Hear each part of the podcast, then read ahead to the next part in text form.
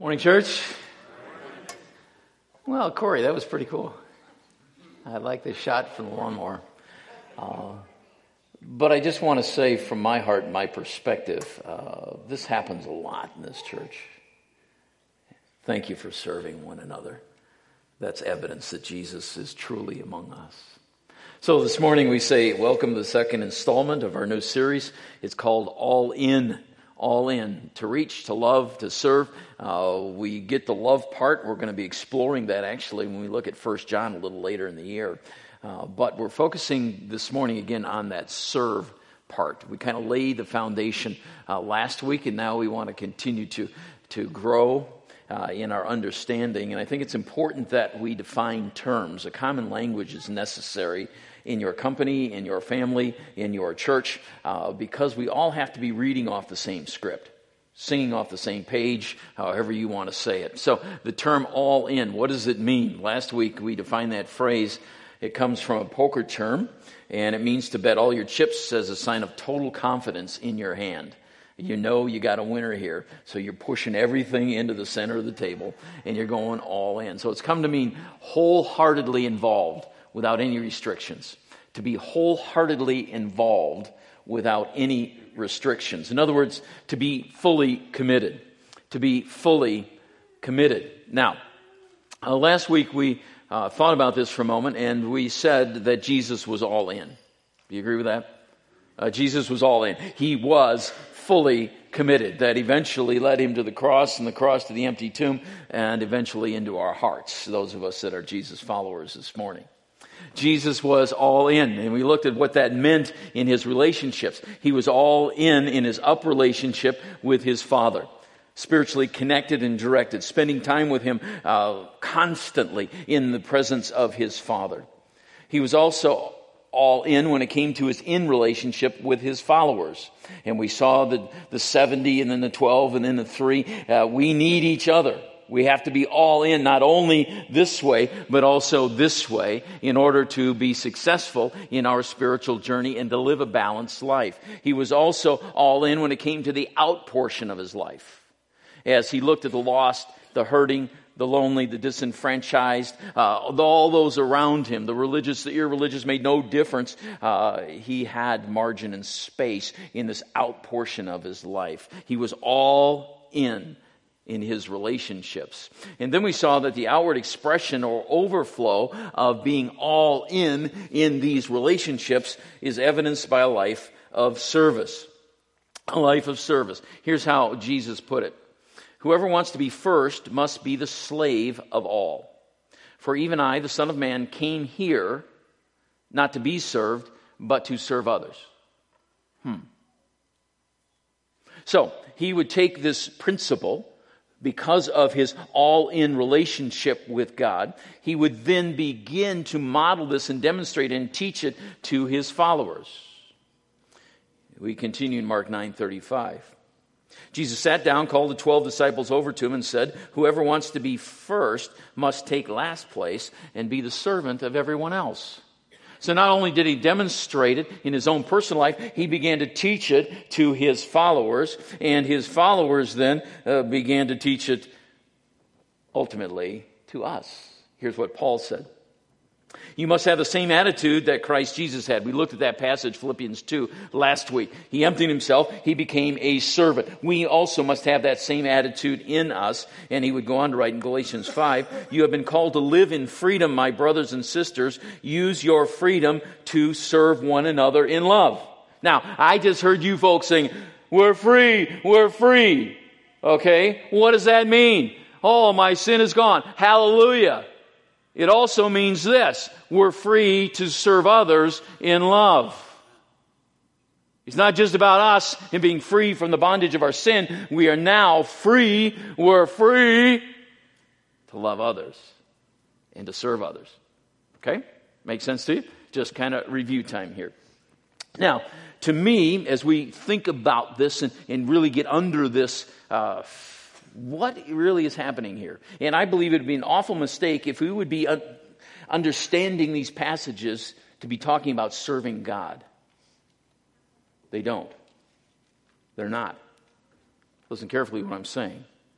Rather, I believe anytime we come across these, this concept in Scripture, it's a call to learn how to surrender so that we might be served by God.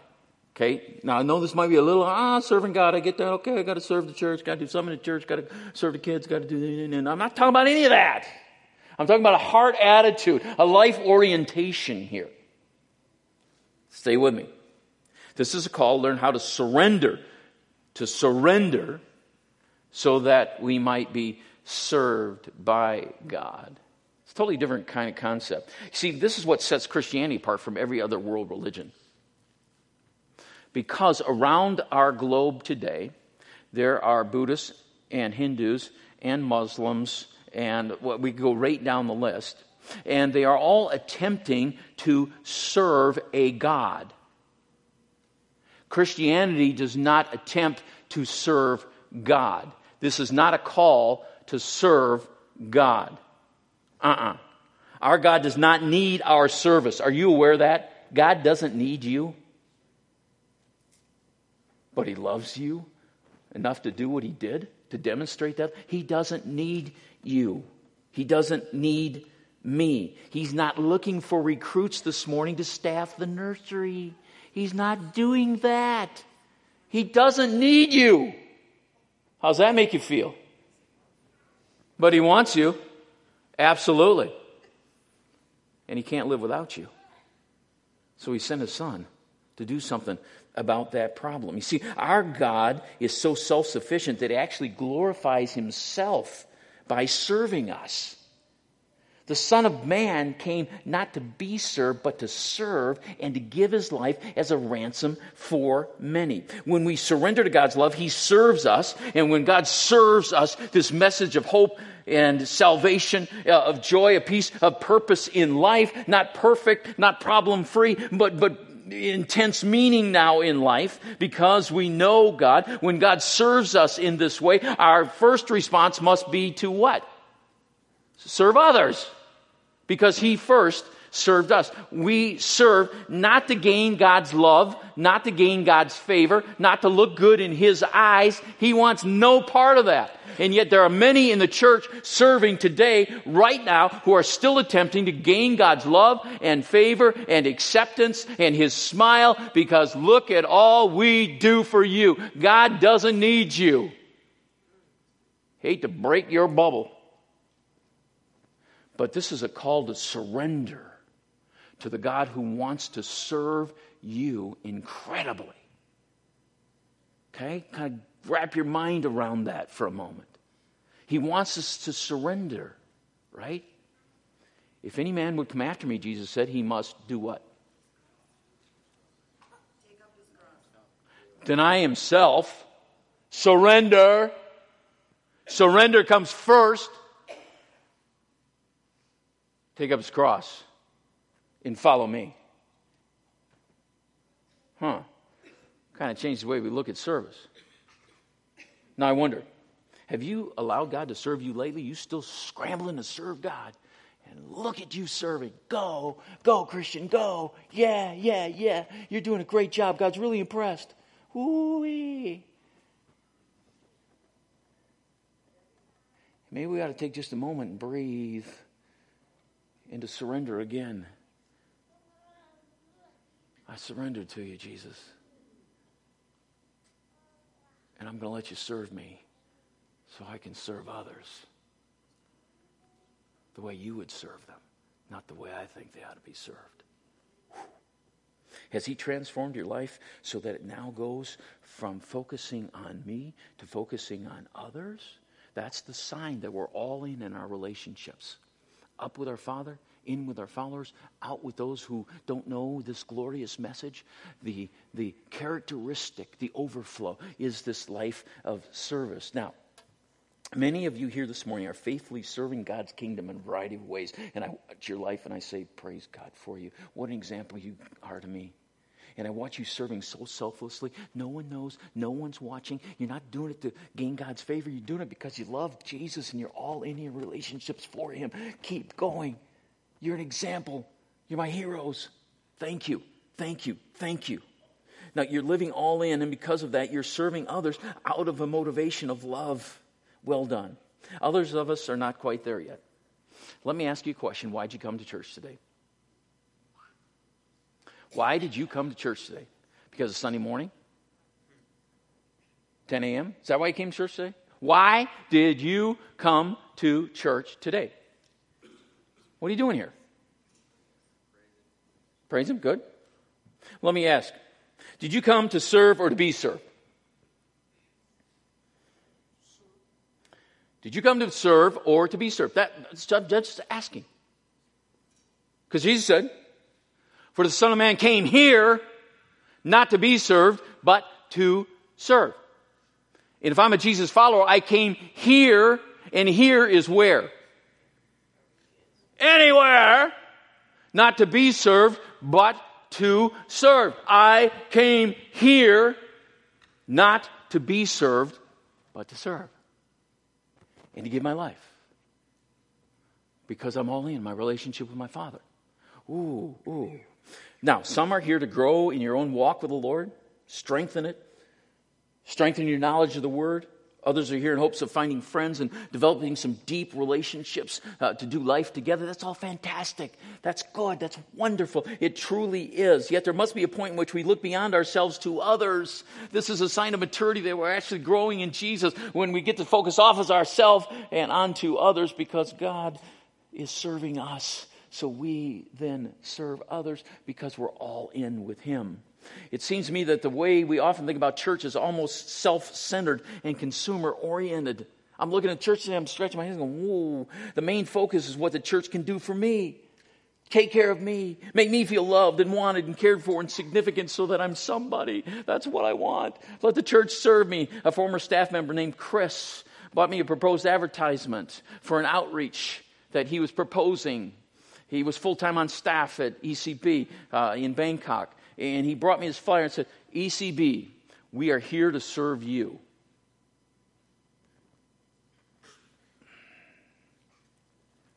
I knew what Chris meant because he's got a seminary degree and I don't, so he knows more than me. I knew what he was trying to do with that. But this opened the door for a tremendous conversation with this young man about what is the church and what is our church. What do I mean by that? If we attract people who come to church only to be served because, man, we got great worship team. Man, we got great groups. Man, we got great this, great that. Yeah, yeah, just come, serve, consume, consume. We're missing the point of what the church is all about. We're missing the point of all this. If it's all about me, my way, my wants, my needs, my rights, my, my, my, aren't we a bunch of spoiled brats? And Jesus isn't looking for spoiled brats. He's looking for world changers who are surrendered to Him and are serving others because He served them. Me, myself, and I.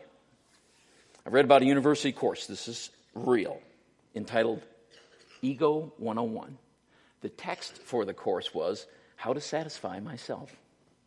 Literally. This is the world in which we are now operating. Just look at the magazine names. Uh, for those of you that are older like me, you remember Life magazine? Anybody remember Life magazine? We've gone from life to people to us to self to we to me magazine. Look at that progression. Think it's going in the right way? Ah, ah. So today we're declaring war on ourselves. We're declaring war. Today we call this self-absorbed, self-centered mindset. It's unacceptable here at Southside because it's not acceptable in the kingdom of God. I don't see that. First thing you got to do is deny yourself. That's the beginning of the journey. This is not acceptable here at Southside, this self absorbed, selfish kind of thinking. So, what's hot for fall? What's cool? What's fashionable? You ask. Slavery. You heard me right. Slavery slavery. It's really in. The word servant is a New Testament synonym for slave. Anytime you see them, they're interchangeable in the original language. Now, the word slave conjures up some really repulsive pictures in our mind, doesn't it? The term slavery. Or maybe use the phrase, Who do I look like? Your slave? Maybe use that with your spouse, your parents, your kids, your neighbor, your boss. Who do I look like? Your slave. Don't go there. Rather look to Jesus when it comes to use that term properly. Here's what he said. It's from Matthew 20. When the ten other disciples heard what James and John had asked, they had asked to sit at the right hand. Their mom did. That was not good. Uh, they were indignant. But called, Jesus called them together and said, You know that in this world kings and tyrants and officials lord it over the people beneath them, but among you it should be quite different. Whoever wants to be a leader among you must be your servant, and whoever wants to be first must become your slave. For even I, the Son of Man, came here not to be served, but to serve others and to give my life as a ransom for many. Again, he repeats repeats it in a different context. I came here not to be served, but to serve. Can you say that about your family? About your place of work? About being involved in our community? Did we come to be served or to serve? What's going on here? Does the thought of service make you nervous? Oh, it's not maybe all about me. So, as you know, I come from a long line of doctors. My brother's doctor, my son's a doctor, got doctors everywhere. So a man was summoned by his wife's doctor in his office. She was dressing after the exam. Doc says, honey, or sorry, don't call your patients honey. You can go to your car. I need to speak to your husband privately. She said, okay. And she was finishing dressing. The man stepped into the doctor's office. He says, I have some absolutely terrible news for you about your wife. She's suffering from a rare stress disorder. It will be fatal if it's not addressed properly. So here's what must happen, or your wife is going to die. She must be freed from all her duties, and you must serve her.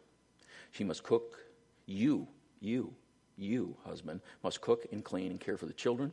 She is not to lift anything over three pounds. She must have three specially prepared organic meals each day, and it would be best if you would come home from work at lunch, feed her, do the dishes, so she doesn't have to worry about that, and then return to work. Now, each evening, you must massage her feet for 30 minutes or until she says stop. She must not be asked to make any decisions or concerned about any details at all. That's on you. Let her read or listen to music or watch cooking shows on TV as she chooses you must give her the remote. if you do these things faithfully and serve her for one year, she is going to make a full recovery. Chances are very good for that. Do you understand this? The guy didn't answer. He just gets up out of his chair. He's, he's just stunned. He's just staggered. So he walks to the car. His wife is waiting. Honey, what did the doctor say? He puts his head on the wheel. He begins to wail. oh, no, no, no, no. What's wrong? She asked. Honey, I don't know how to tell you this. You're going to die. so I ask you, does the thought of service make you nervous? Okay. Okay, just asking. Just asking. Just asking. Serving is that outward sign of an all in relationship. All in relationship. Up, out, in. Spiritual success I found in my life comes when I serve. I found that when I get my eyes off myself, I allow God to serve me with the love that He keeps pouring into me. I start seeing others differently and I start serving them. And you know what? My own needs are met when I serve others. How many of you have had that experience? Yeah, all the way across the room. When I get my eyes off myself and start seeing others the way Jesus does and allow Him to serve me with the love that I then can share with them, wow, the game begins to change in my life. Absolutely fantastic. Sadly, in way too many churches, Christianity has gone from this hearty band of uh, world changing servants to a silent sea of spectators being entertained by the hired hands up here on the platform. Ooh, aren't they good? Aren't they good? Let's just hire them. And, and then they can do all the serving, right? And I'm thinking, oh, what's going on here? Some saints of God are practicing selective service. We serve God. Oh, we serve God or his church when it's convenient, when it doesn't interfere with my plans. You see, I got to do this, I got to do that this weekend, I got to do that, that, that. Oh, I might be able to fit that in right here, right here, maybe, maybe. God, give us a servant's heart like your son Jesus had. God, give us that kind of heart. Give me that kind of heart. God, give us plenty of people who will see need. Just jump right in. Just meet the need. Because God has served us so well. We can serve others. The mission we've been given is God sized. Connecting people with God, each other, and our communion world. It's God sized. We need to do this by serving together. And so today we raise the standard here at Southside. The local church is beautiful and powerful when we're all in collectively and corporately with serving others. I did not come here to be served, I came here to serve. I want that to be true wherever I am. I don't care if I'm at the checkout lane in Walmart. I didn't come here to be served by you. I came here to be served because God has served me. Now I can serve you even though you're trying to serve me, right? Wow.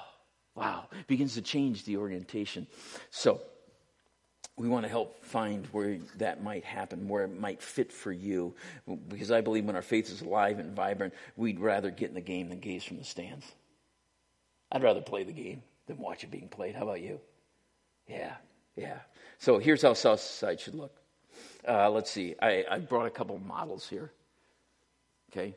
Uh, I don't know if you're ready for this, but uh, Megan, Jace, are you here? Come on up, Megan.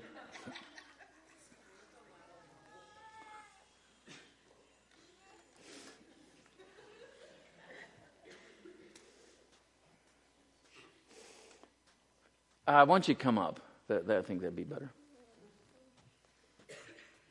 Come on over. Are you afraid?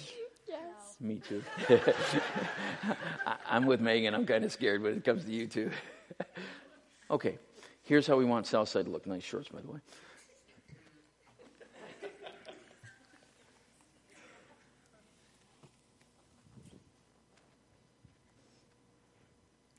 What? I have to hold this? Mm-hmm.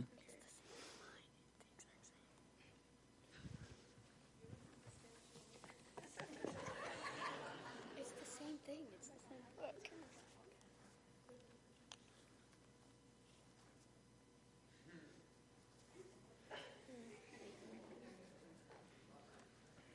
See you guys. Go ahead and go ahead and finish the sermon.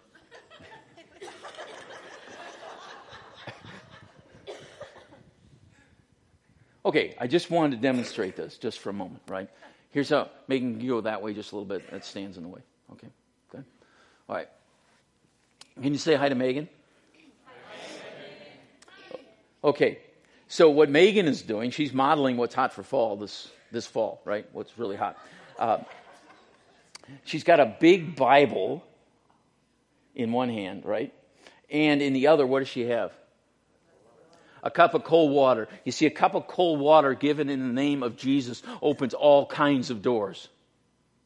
It allows us to serve others very practically, to meet needs, so that we might serve them the Word of God, which changes their heart. Make sense to you? Now, what do you think Jace is doing? What has he got? Towel. What's he using towel for?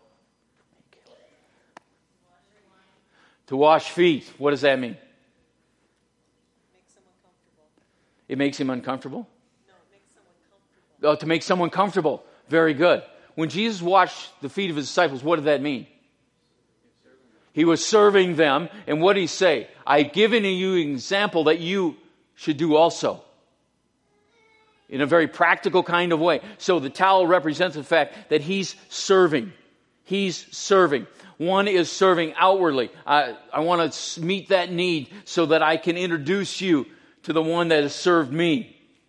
Jace, on the other hand, he's saying, look, I've been served by God. Now I can do whatever is necessary, whatever it takes. And if that means washing your feet, I'm here to serve you. Now imagine if we function like that as a family, as a church family. Look different? Many of you are already living like this being very, very willing to offer the cup of cold water in the name of Jesus, being willing to wash someone else's feet behind the scenes, doing stuff no one knows about. But it's got to extend way beyond the borders of our church. It's got to go out into our community, right? Otherwise, it becomes almost selfish. It's got to be taken from here to there because that's where the cup of cold water is most effective out there. Make sense to you? All right, let's hear it for our models this morning. Okay.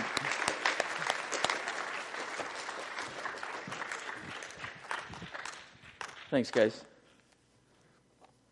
You are dismissed. Nice job. You guys did fantastic. It wasn't so bad, was it? They didn't know what they were getting into. Good, good. This is what we want our church to look like more and more. And Southside has partnered with some great ministries who are working outside the boundaries of our church. And rather than reinvent the wheel, we want to make sure that we are uh, putting our resources into those who are truly making a difference. So, Anchor of Hope is here today. Jen and Jackie, you want to come up? And.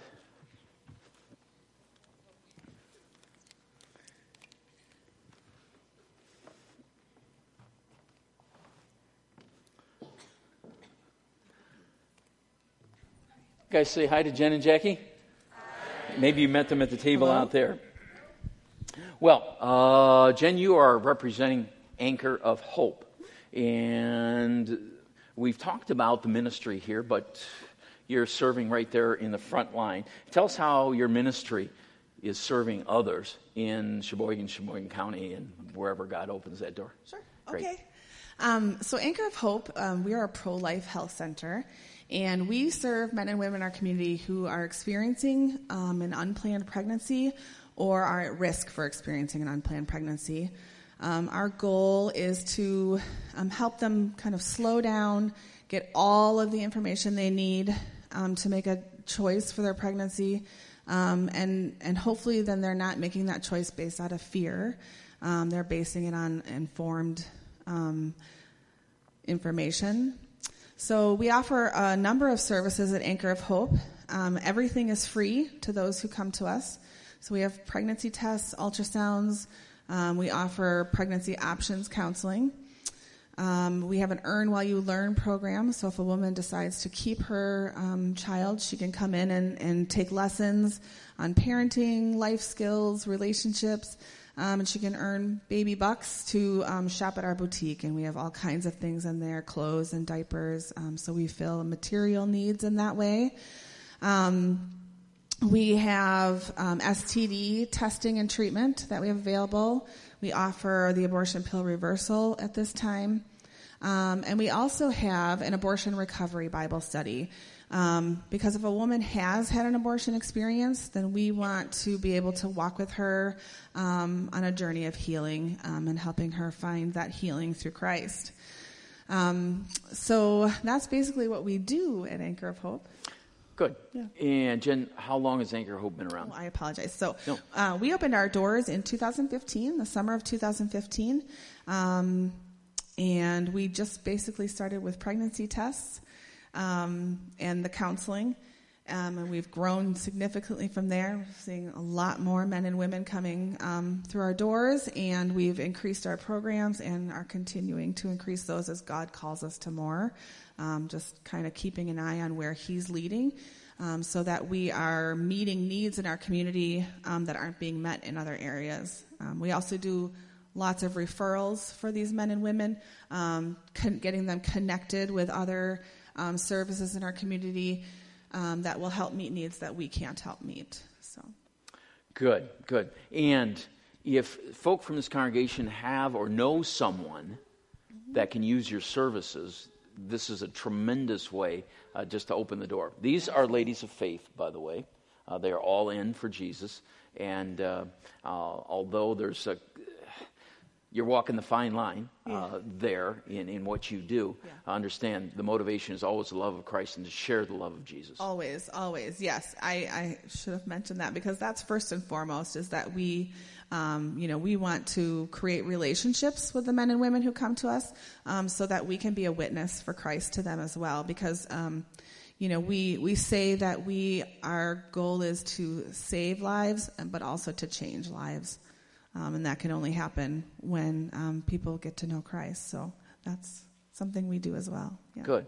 So talk to Jen uh, after the service. Uh, she'll be at the table there. If you'd like more information, want to know how can we support, and what items do you need to have donated, all those kinds of things. Uh, they're here on site, and I hope you'll take advantage of that, church. Good. Jackie, uh, we want to put some feet to this. Uh, it's good to have an organization and structure, and you guys are doing a great job with that. But give us a story of a life that was touched. Thank you. Thank you for that opportunity. And, I, I want to mention one thing as a pro life pregnancy center, part of our call and our commitment to, to, to care is that we will not recommend or refer for abortion. Um, that's just a non negotiable for us. Um, so anyway, I'm going to tell you a story about Brandy, and that is her real name. And if you're at our banquet in um, a little over a week, you'll hear Brandy's testimony. So Brandy came to us in, at the end of May of this year, and when she came to us, she had just started school back at LTC. She had a lot of crazy things going on in her life. She had a two-year-old son, um, and also she had just had another son in February. So she came in for a pregnancy test, um, suspecting that she was pregnant. And when that test came back, you could just see her, and the first words out of her mouth were, I don't want it. Um, it, I don't want it. Um, so she was in with, a, with our options counselor at that time. So for us, then, then our next step is to be able to get um, our, our clients in for an ultrasound. So the first ultrasound was non-conclusive, and what we're looking for is we're looking for a viable interuterine pregnancy. We're looking for a fetal heart rate, and we're also looking um, for the size of either the yolk sac or the in, or the fetus at that time. So it was a non-conclusive interview. So then our next step is um, because of the laws and because of the choices that she has before her. In slowing that process down, it's like you don't have to make this decision today. Um, so our goal then was to get her in for a second ultrasound. And um, so in the meantime, prayer is a huge part of what we do. If you um, are prayer warriors, please stop and see us because in the meantime, we're sending out emails to our prayer team, and it's confidential, and we're saying, This is a situation. Please beg God to change this woman's heart. And um, we serve an amazing God, yes. and He is a God of life. And um, so long story short, she comes back in about two or three weeks, and this time the ultrasound was conclusive. And um, part of our protocol is that we always have to have a chaperone in for the ultrasound, and I got to be the chaperone that day. And it's such a beautiful thing. I'm, I'm too old. We didn't do ultrasounds when I had babies. So, um, so in seeing, you could see the heart rate, you could see the baby and everything. And after the ultrasound, again, Brandy asked, Where can I get the pills? So those are hard questions, people, and, and we understand that she just had a lot going on. So we don't, we're honest, and um, I'll tell you that our Planned Parenthood here does offer that as a service. We don't refer people there. We'll give a vague answer like, well, we're not quite sure where you can get them around here. We know you can get them in Milwaukee. And, um, and then we ask another question, you know, what will this do to your relationship? What will this do um, to the relationship that you have with your children? And so we start, we try to ask those hard questions. Anyway, um, part of our care is that um, when we have a woman who is very um, abortion determined, we will call every like three to five days to say, How are you doing with your decision? You know, we're still here for you. Do you have any questions? Um, do you need to bring your baby's father in? We'll offer, we can offer a familial scan. So they did. Anyway, long story short, um, three or four weeks later, in a routine follow up call, our nurse was just, she, we hadn't heard from her. And we always assume the worst, and we shouldn't assume the worst when we haven't heard from a client, when we can't get a hold of one. Mm-hmm. But in that mm-hmm. routine follow up call, um, she told our nurse, I decided to have the baby. And, our, and we were just overjoyed, over the moon yes. joyed. And what we learned later, like two or three weeks, is that um, our awesome God w- uses people in so many different places in her decision. It wasn't just Anchor of Hope, it was a relationship she had with her mom, it was her um, baby's dad.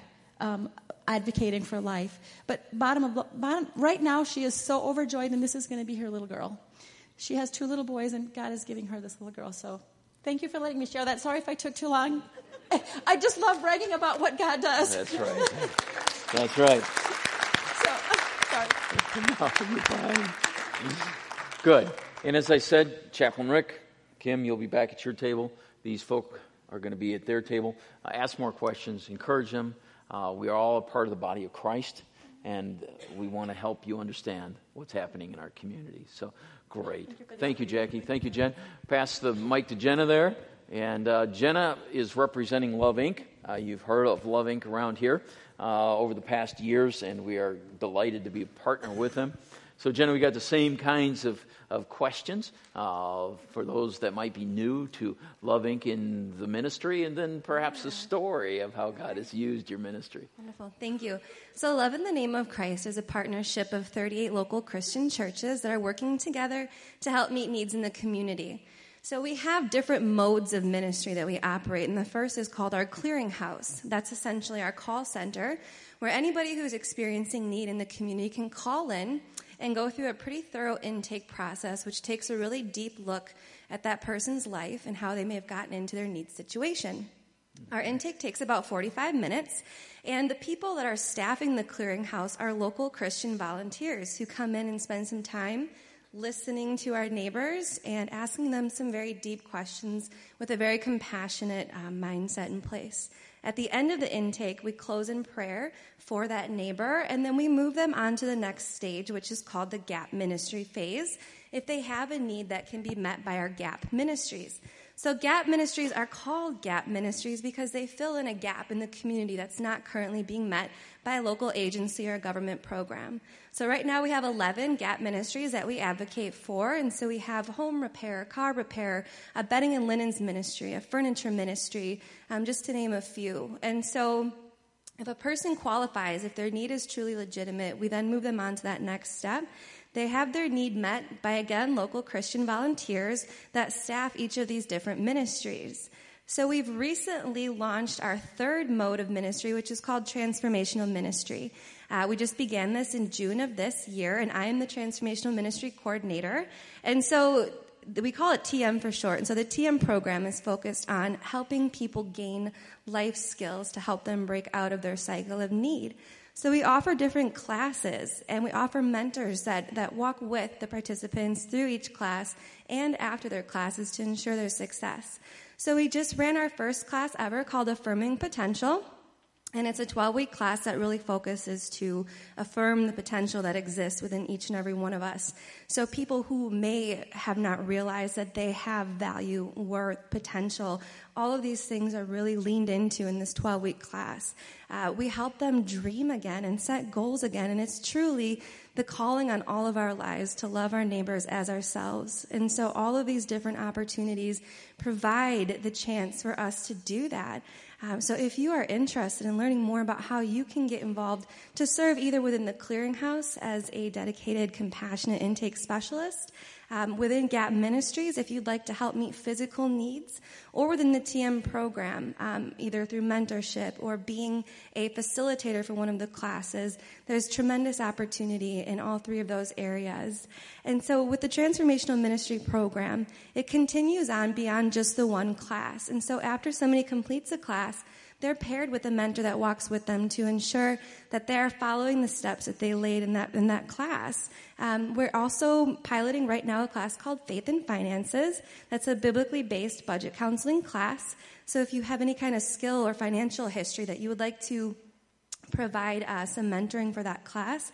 Uh, there's definitely opportunity there as well. We're going to continue to grow the TM program, offering all different kinds of classes, like job readiness classes, um, a nutrition and cooking class that's in development right now. And so, a story um, that I have is we have one neighbor who called into our clearinghouse about a year ago and expressed a need for um, bedding, a bed, um, and some some lawn care assistance. And so we actually had a local pastor uh, fill in to meet that need for lawn care. And he went to her house and he spent about three hours helping in her yard um, alongside of her.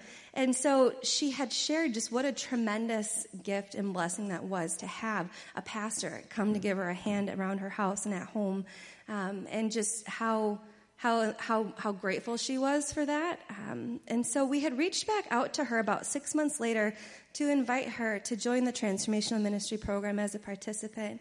She accepted and she joined and she just completed the first class of Affirming Potential.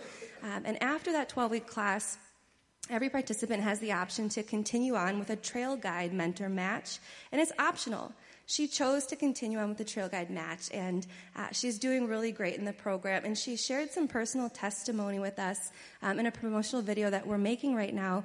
And it literally brought me to tears just to hear that in such a short amount of time and through the different areas that Love Inc. has come along and touched her life, and that people have served her um, that she just has felt such an impact. She shared the hope that she now has and the joy that she now has, and how much she's looking forward to continuing on in the program and gaining more skills. And so, just laying that foundation of hope is such a powerful thing. And it truly is all of us coming together to love on one another as we've been called to do that has truly made the difference in this woman's life, and that we pray will continue to make that difference in her life.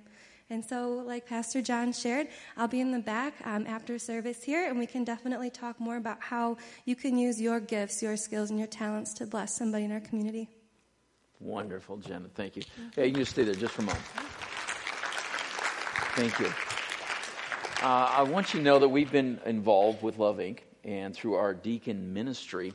Uh, when you give to the benevolent fund of this church, uh, a portion of that goes to Love Inc. These folk have lifted a tremendous burden from your church staff. Uh, when folk come or call, uh, as is a regular part of ministry life, uh, we now have a way uh, to have a central place where they can be vetted. How legitimate is this need? Are they really interested in changing their life? Or are they just looking for a hand out rather than help up, right? And so uh, the idea being uh, they have taken this burden from our church. Uh, we like to support them in various ways. Some of you here are involved in Love Inc., that's Love in the Name of Christ and uh, I'm very grateful. But uh, we also do help out financially uh, through the benevolence. So when you see a benevolent offering coming by, it's just not to meet the needs uh, of our church family. That goes beyond because we want to be partnering what God is doing in our community.